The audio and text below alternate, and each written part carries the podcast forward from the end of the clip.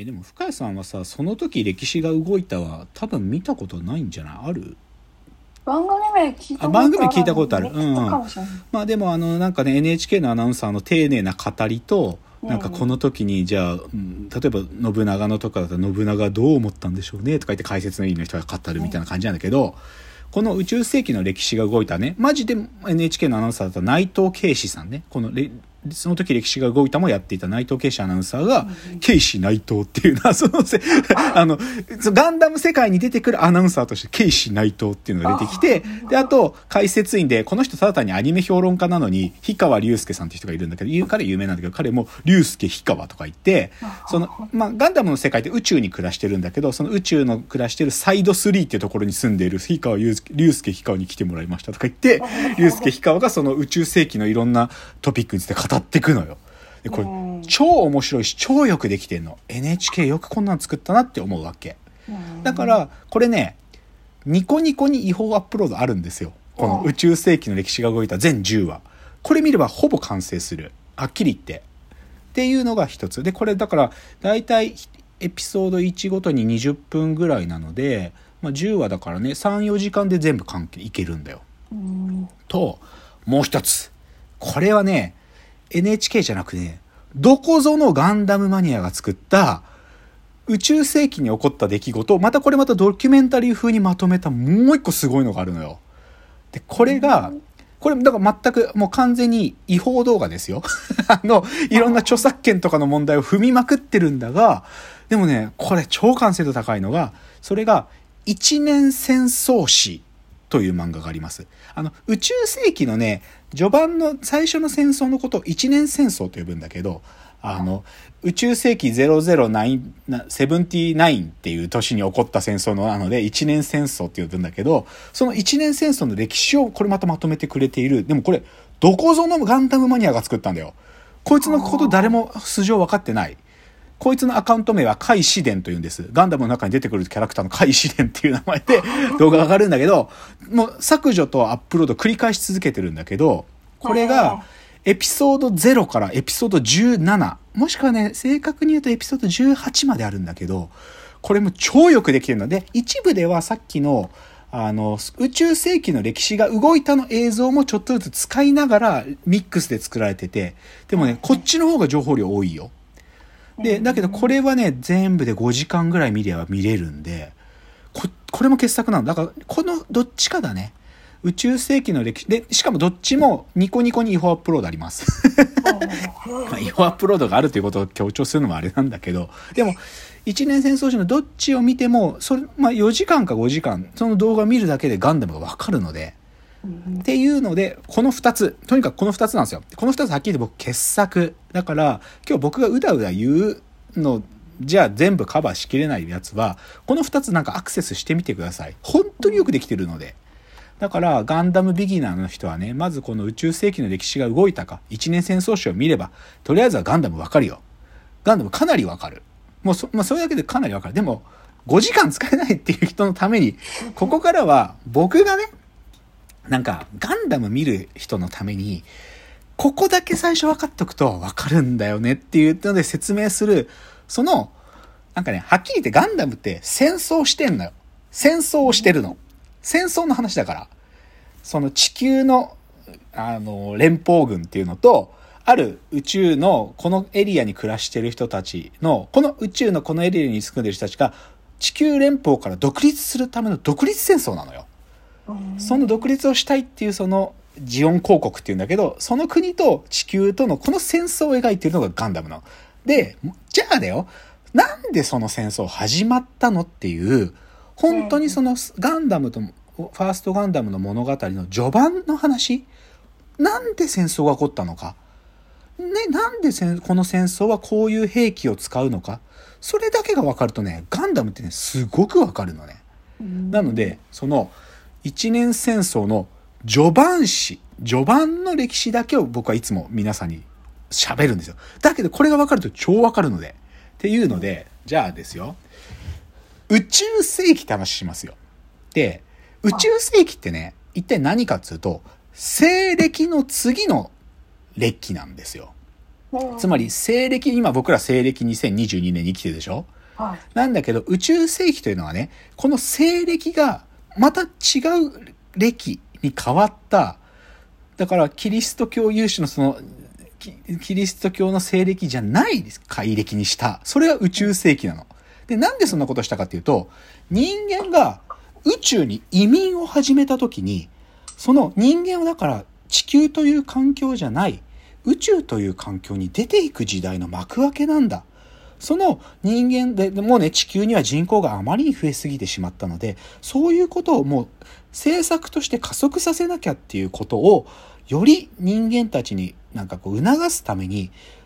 西暦から宇宙世紀に改暦しようってことが起こるのよ。うん。それが宇宙世紀なの。だからスペースコロニーっていうね、まあこう宇宙にこうね、3000万人が住めるようなコロニーっていうのがあるんだけど、それをボコボコ宇宙にいっぱい作ってね、そこに人間たちが移民していく時代なのよ。で、その移民が始まってね、60年ぐらい経った時に、だから UC って言うんだけど宇宙世紀のこと、あ UC0060 年ぐらいに、そこでね、ある一人の、まあ、まあ、一つのコロニーにおけるね、思想家が現れるんですよ。ど。思想家が現れる。で、それが、ジオンズム大君という思想家が現れるの。まあ、思想家であり指導者なんだけどね。そのあるコロニーで、そのジオンズム大君がね、演説をするんですよ。そのジオンズム大君のニュータイプ思想っていうのがあってね。うん。そのニュータイプ思想っていうものを語る、ちょっとその、演説があるんだけどね、ちょっと読んでみようかな。これ分かるとすげえ分かるんで。ジオンズム大君の演説ですよ。それそのまま僕読みますね。宇宙で暮らせるようになった我々は、人の革新の道を歩んでいるニュータイプである。我々移民者は、政治的にも経済的にも規制を受ける言われはないはずなのに、地球連邦政府は宇宙移民を行う経済基盤を全て大衆から吸い上げ、かつスペースコロニーを維持するための税金も大衆から取り立てる。それらの収益が一部、現代のシステムを維持するための、あ、現代のシステムを維持するために投資されているのは、これは正しい。しかし、特殊法人に回された収益金はどこに行ったのか。その回答は未来永劫ないであろう。それが組織というものだ。ありていに言えば、官僚という機構はそのように作動する。我々は地球とコロニーの往来を自由にできる技術があっても、航行の許諾権は連邦政府が渡しているのだ。それもまた現代エスタブリッシュメントに吸収される。これこそ宇宙以上に無尽蔵な底なし沼であると言っていいだろう。現代資本主義はコロニーに億万といる人口をシステムを存続させるための消費集団とみなすのである。宇宙移民にさせられてしまった我々は地球からスペースコロニーにたどり着くまでの費用を3代にわたるローンという形で支払わなければならず、それを完済しなければ地球への再訪も許可されていない。これは移民者が宇宙移民を決定したシステムを存続させるために収奪される存在であって、命あるものの扱いを受けていないことを意味する。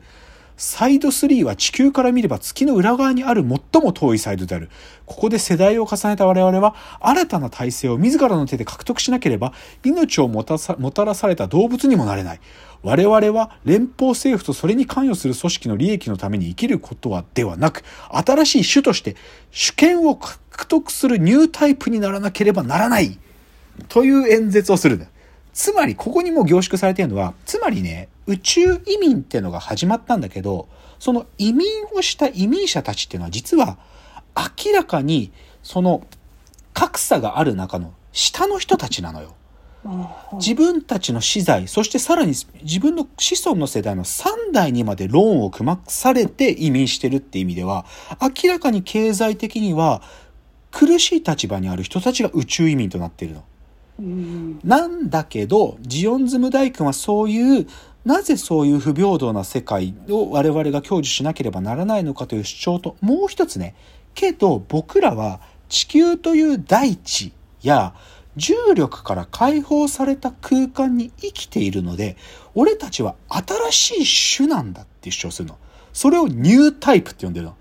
その重力が地球っていう環境から解き放たれた我々の感覚というのは、より鋭敏になっていて、一つ一つのことごとへの洞察力とか優しさ、そういうものがもっと優れた種なんだ。だから僕らは、たくさんの人ともっと一つになれる。そういう新しい種なんだって唱えるのよ。それがジオンズム大工のニュータイプ思想で、だから僕らはそういう新しい種として地球連邦から独立するってことを主張し始めるのよ。うんで、で、これってなんかさ、すごい最もな、ある意味、その、独立運動の指導者としてすごい主張だと思うんだよね。で、実際このジオンズム大君がこれを唱えて、ジオン共和国の彼は初代首相になるんですよ。うんそう。だから、これは偉大なるジオンズム大君。イオンズ、ジオンズム大君は偉大なる思想家で、宇宙移民たちの新しい生き方を提示してくれたわけ。だからこれがニュータイプ思想。